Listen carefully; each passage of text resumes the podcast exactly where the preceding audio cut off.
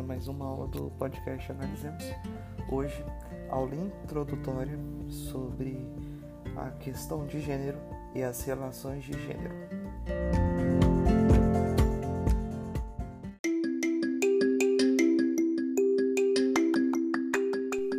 Começamos a aula resumo de hoje diferenciando sexo e gênero. Né? O sexo, tradicionalmente, ele se refere a características biológicas, ao, a aspectos atrelados a aparelhos é, reprodutores masculinos e femininos e também a características é, genéticas, né? como hormônios, questão de cromossomo, tudo isso está vinculado à noção de sexo. E gênero? A gente pode definir corretamente o gênero é, como o aspecto social, né? Então, é, gênero ele pode muitas vezes tradicionalmente ele foi atribuído, foi atrelado erroneamente à noção de sexo, né? Mas o gênero ele está ligado a aspecto social. Então, se vincula a construções sociais. Gênero se refere, portanto, a tudo que foi definido ao longo da história, ao longo do processo de construção da nossa sociedade, como um comportamento, como é, um padrão específico atrelado a, a um indivíduo, é, isso com base no seu sexo biológico, né? Então, há várias definições de gênero e vamos citar uma aqui, que é uma definição que vincula esses dois, né? que é a noção de gênero como um elemento constitutivo das relações sociais. Então, é um elemento constitutivo das relações sociais. E esse elemento se baseia nessas é, diferenças percebidas entre os sexos. Então, o gênero ele seria a primeira forma de relação de poder, porque há uma determinação já pelo sexo, e aí eu estou falando do aspecto biológico, de um padrão comportamental. Há uma imposição, inicialmente, por um padrão comportamental, de um padrão comportamental por um aspecto biológico. Por isso já identifica essa relação de poder.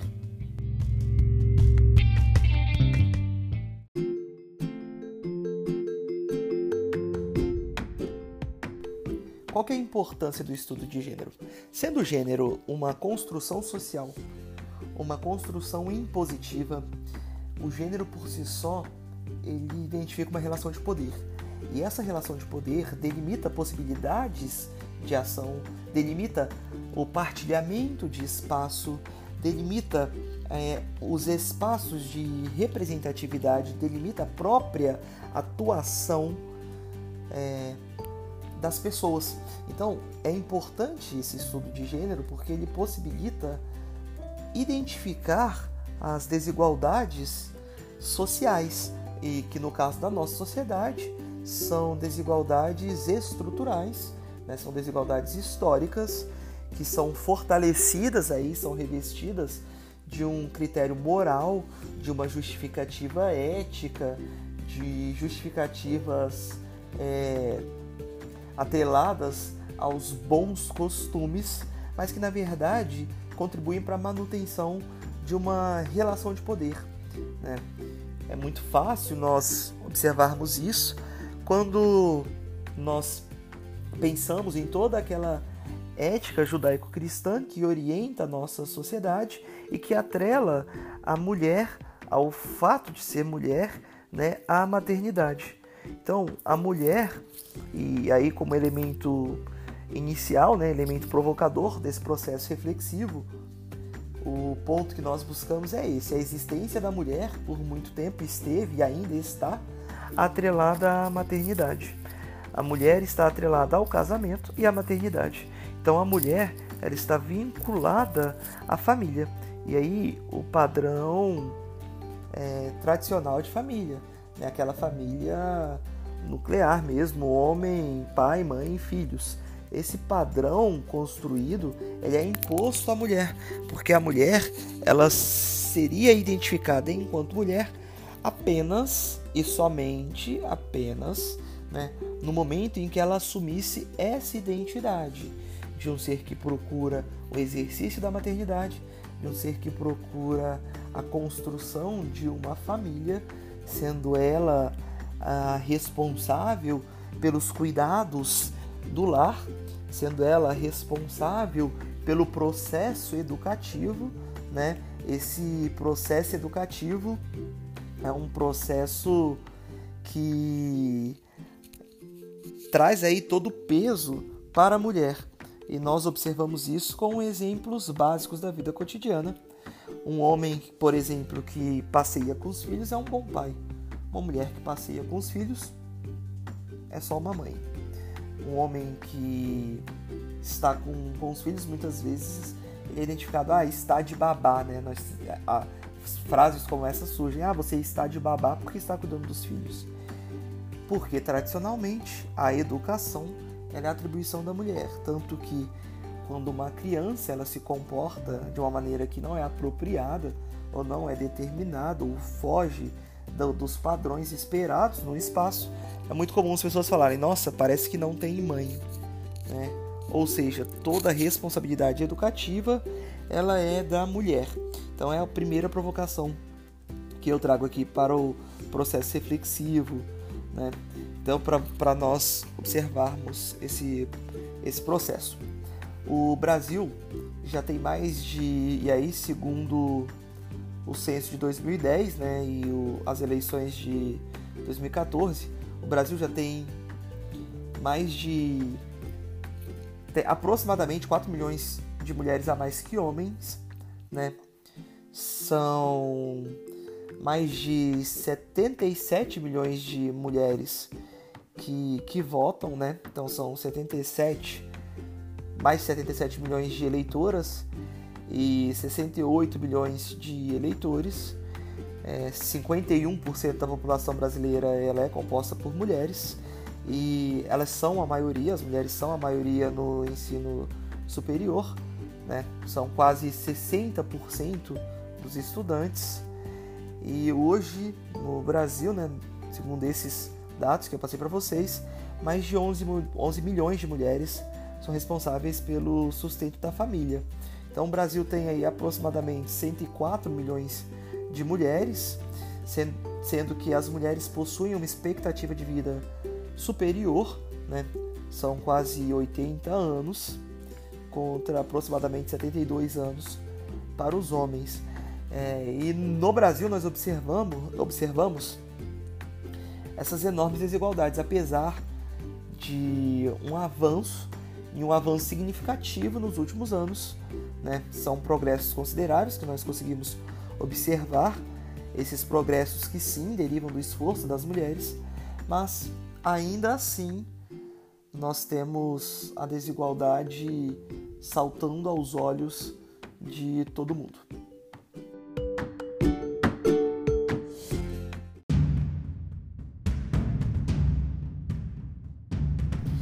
Importante? O importante é que essas, esses primeiros dados que eu trouxe para vocês são dados orientadores, norteadores de toda a, a situação. Mas é importante que nós compreendamos que as relações de gênero elas precisam ser atreladas a outros critérios. Elas precisam ser vinculadas, elas precisam ser ligadas. Né? É, é necessário que se estabeleçam relações cruzadas a outras características, como etnia, classe social, sexualidade, né? É, faixa etária, geração. Porque, de uma maneira geral, esses dados é, que nós temos de crescimento, é, que já identificam é, um avanço, eles não demonstram é, puramente, se nós olharmos esses dados gerais, eles não demonstram questões é, mais aprofundadas. Né? Então, é necessário que nós tenhamos registros administrativos como base, é necessário que os censos eles sejam utilizados como um fator para que esses dados sejam cruzados, né? É importante que pesquisas atreladas ao domicílio elas também sejam utilizadas, né? Porque a, a análise estatística geral ela acaba por esconder muitos, muitas diferenças, né? Então ela, ela retira a visibilidade de aspectos mais críticos. Então as estatísticas é, precisam ser cruzadas para que essas desigualdades elas tenham sim a sua relevância, que elas, que elas sejam identificadas nas proporções que elas possuem.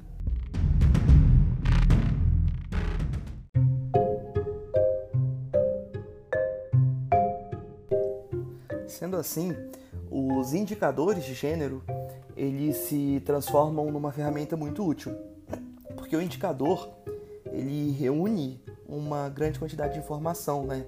Ele pode indicar as mudanças é, de acordo com o tempo, com espaços específicos, né? Então, quando nós falamos dos indicadores de gênero, eles possibilitam é, a captura dessas mudanças, né, de, de tempo e nos trazem muito mais, nos trazem a uma posição muito mais próxima da, da realidade, né?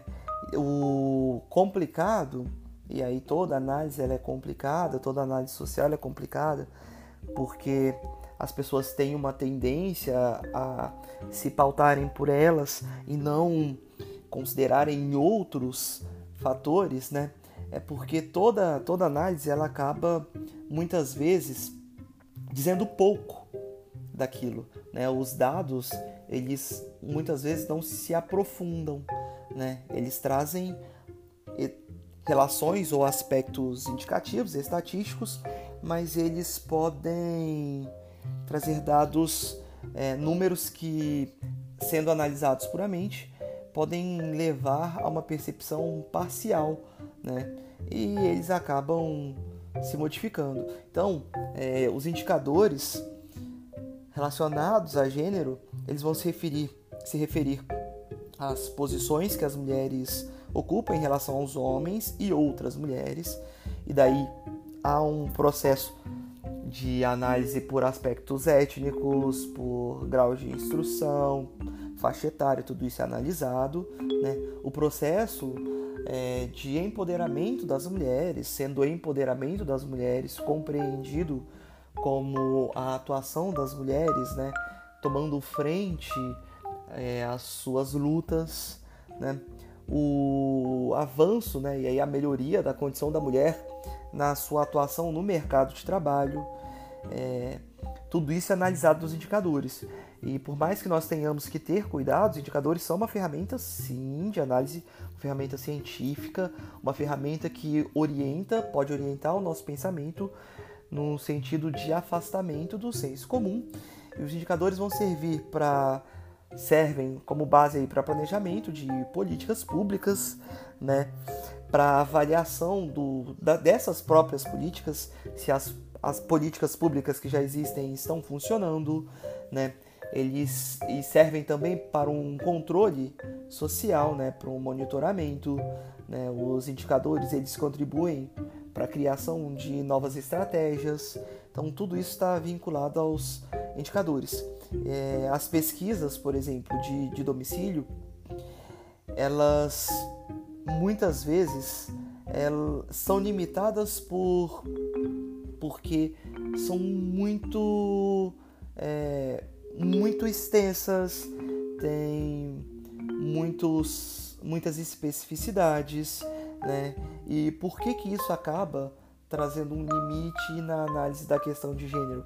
Porque quando eu analiso as particularidades, fica mais difícil um planejamento de uma visão de, um, de uma questão mais geral, porque as particularidades elas podem é, mascarar influências ou construções sociais né, que atingem a grupos sociais específicos, né, a grupos específicos. Então a análise é o domicílio, é, tem uma grande vantagem que possibilita é, comparações com o tempo, né? Identificam elementos fundantes também, certo? Então tem, tem esse tem pontos prós e pontos contrários, como toda toda não só pesquisa científica, né? Toda investigação científica é, dentro da área das ciências sociais, ela sempre deve ser analisada, como toda ciência, por vários vieses. Né? Contribui para banco de dados, que é extremamente importante né? para a formação aí de, um, de um sistema de, de informações, é, de construção de diagnósticos, né? esses diagnósticos que podem ser é, setoriais, né? E contribui para a criação de novos indicadores. E quando nós falamos desses indicadores, a questão da, de indicadores emergenciais ganha muita força nisso, né? como a questão da miséria, a questão do mercado de trabalho, a questão da violência, né? Então tudo isso ganha um destaque é, muito grande com esses indicadores. Né?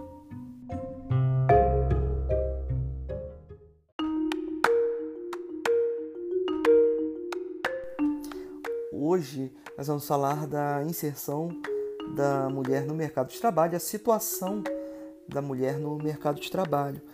É, no Brasil, essa inserção da mulher no mercado de trabalho nos últimos, nas últimas décadas ela tem sido considerável. Né? A mulher tem assumido cada vez mais espaço, né? mais postos de trabalho. É, cada vez ela é uma, uma a mulher ela é uma parcela maior da população economicamente ativa, o que não era realidade até a década de 50, década de 60 no Brasil. Né? As mulheres não tinham nenhuma perspectiva de inserção no mercado de trabalho. Então, quando é, estavam no mercado de trabalho, elas não tinham muitas metas, né? ficavam em postos que eram menos é, prestigiados. E a realidade de hoje, dessa participação crescente, ela identifica tanto esse crescimento, né, esse progresso, quanto também identifica e denuncia as discriminações que ocorrem no espaço de trabalho, independente desse espaço de trabalho ser público ou ser privado.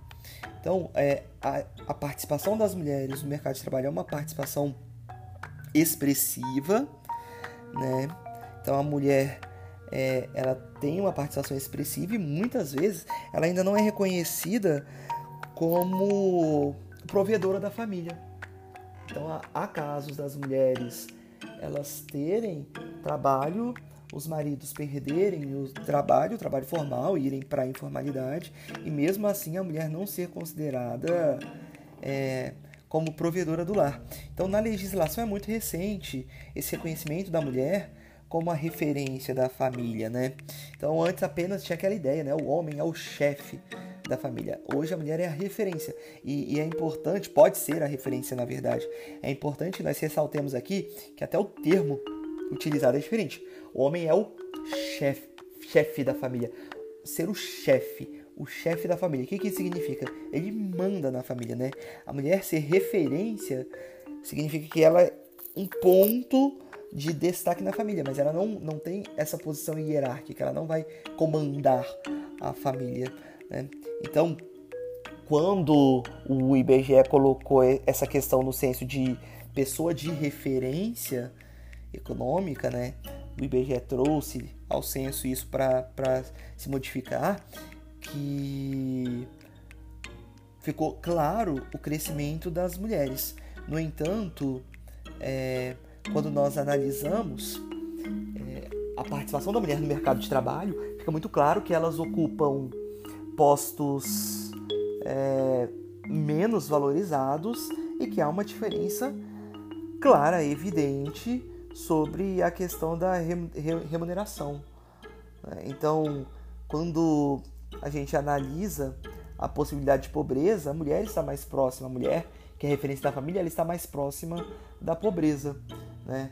E os homens mais próximos da riqueza. Então, quando nós analisa, analisamos os grandes empresários, os grandes capitalistas, os geradores de emprego, são predominantemente homens.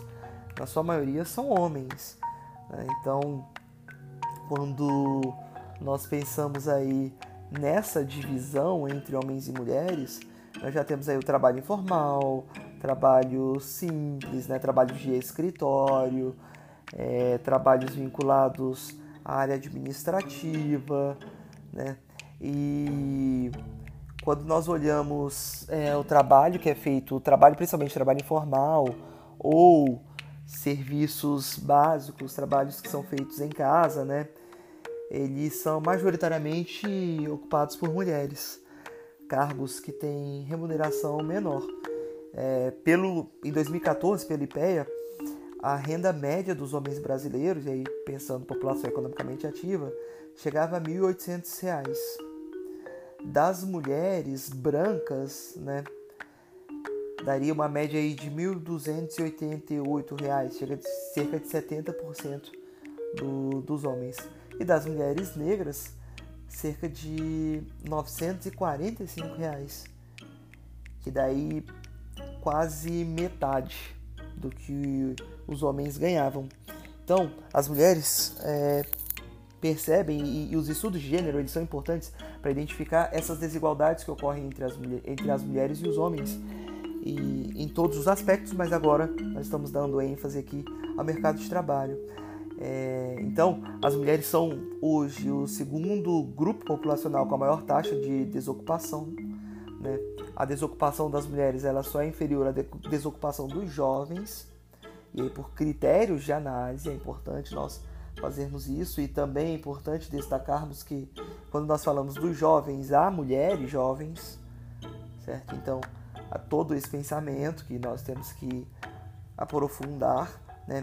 As mulheres elas costumam gastar em média aí, mais de 20 horas se dedicando aos afazeres domésticos e os homens 10 horas. Quando nós falamos 10 horas, há um outro conceito que identifica aí, quando nós falamos e destacamos esses afazeres domésticos, é que são afazeres domésticos além dos afazeres ou do trabalho, né? Que a mulher ainda tem isso. No caso dos homens, muitas vezes eles ajudam. E essa noção de ajuda já identifica essa relação de gênero. A mulher trabalhar em casa é uma obrigação, o homem trabalhar ele está ajudando. Então, é, os cursos, e aí falando em termos de graduação, os cursos que as, em que as mulheres é, são a maioria, eles são cursos que têm uma remuneração mais baixa, como pedagogia, que mais de 90% do, dos alunos aí de pedagogia são mulheres, né? E os cursos que têm uma remuneração maior possuem uma maioria masculina, né? Como é, os cursos de ciências exatas. Então a gente observa é, esse, esse crescimento, essa análise econômica vinculada a essa relação de gênero. A mulher ela vai ocupar espaços, postos de trabalho, e esses postos de trabalho que ela ocupa são postos de trabalho que são menos remunerados e que são os espaços que socialmente são construídos para as mulheres, que elas são orientadas a ocuparem. E é importante que nós ressaltemos aqui que há uma orientação para essa ocupação, há uma construção para essa é, ocupação dos postos de trabalho. Então, quando falamos de dessa questão de postos de trabalho, há toda uma construção para que as mulheres ocupem esses espaços. Né? Então, esses espaços que são ocupados pelas mulheres acabam sendo é, menos remunerados. Né? Os indicadores de saúde eles também são muito importantes. Então, é, quando nós falamos dos indicadores de saúde, por exemplo, é, a questão da saúde feminina é uma questão ainda crítica no Brasil. Para vocês terem noção, é, mais de 28% das mulheres acima de 25 anos de idade nunca fizeram um exame clínico de mama. Né? E se pensando em todas as, as mulheres, nós temos. É, e aí vamos fazer uma. A, um, trazer os indicadores de saúde, né? Os indicadores clínicos. É, se nós analisarmos mulheres com 40 anos ou mais de idade, no meio rural, né, mais de 50% delas nunca fizeram um exame clínico. No meio urbano, mais de 21% nunca, nunca fizeram né, um exame clínico. Então, são números extremamente alarmantes. Né? Então, se nós analisarmos esses números é, por etnia, o, o que é até vai até na contramão, a maioria das mulheres, a maioria desses desse número representa mulheres brancas e não mulheres negras. Então estima-se que 30% das mulheres negras nunca fizeram exame clínico de mama, enquanto 45% das mulheres brancas não fizeram. Então esses dados eles são alarmantes porque eles é, são indicadores de desigualdade social. Né? Então, a, esses dados, eles, quando são cruzados com indicadores socioeconômicos, eles vão demonstrar como a saúde ela é, é vinculada a determinantes sociais, e aqui no caso nós estamos falando de gênero, né? Da, da questão econômica dessa mulher, do espaço que ela está, do acesso à saúde que ela tem, né? do espaço que ela tem para cuidar da sua saúde. Esse cuidado da saúde, né? esse, esse acesso à boa qualidade da saúde está vinculado ao acesso a uma boa educação, a um espaço de, de participação. Né? Então, é, é importante nós trazermos e realizarmos essa análise desses indicadores.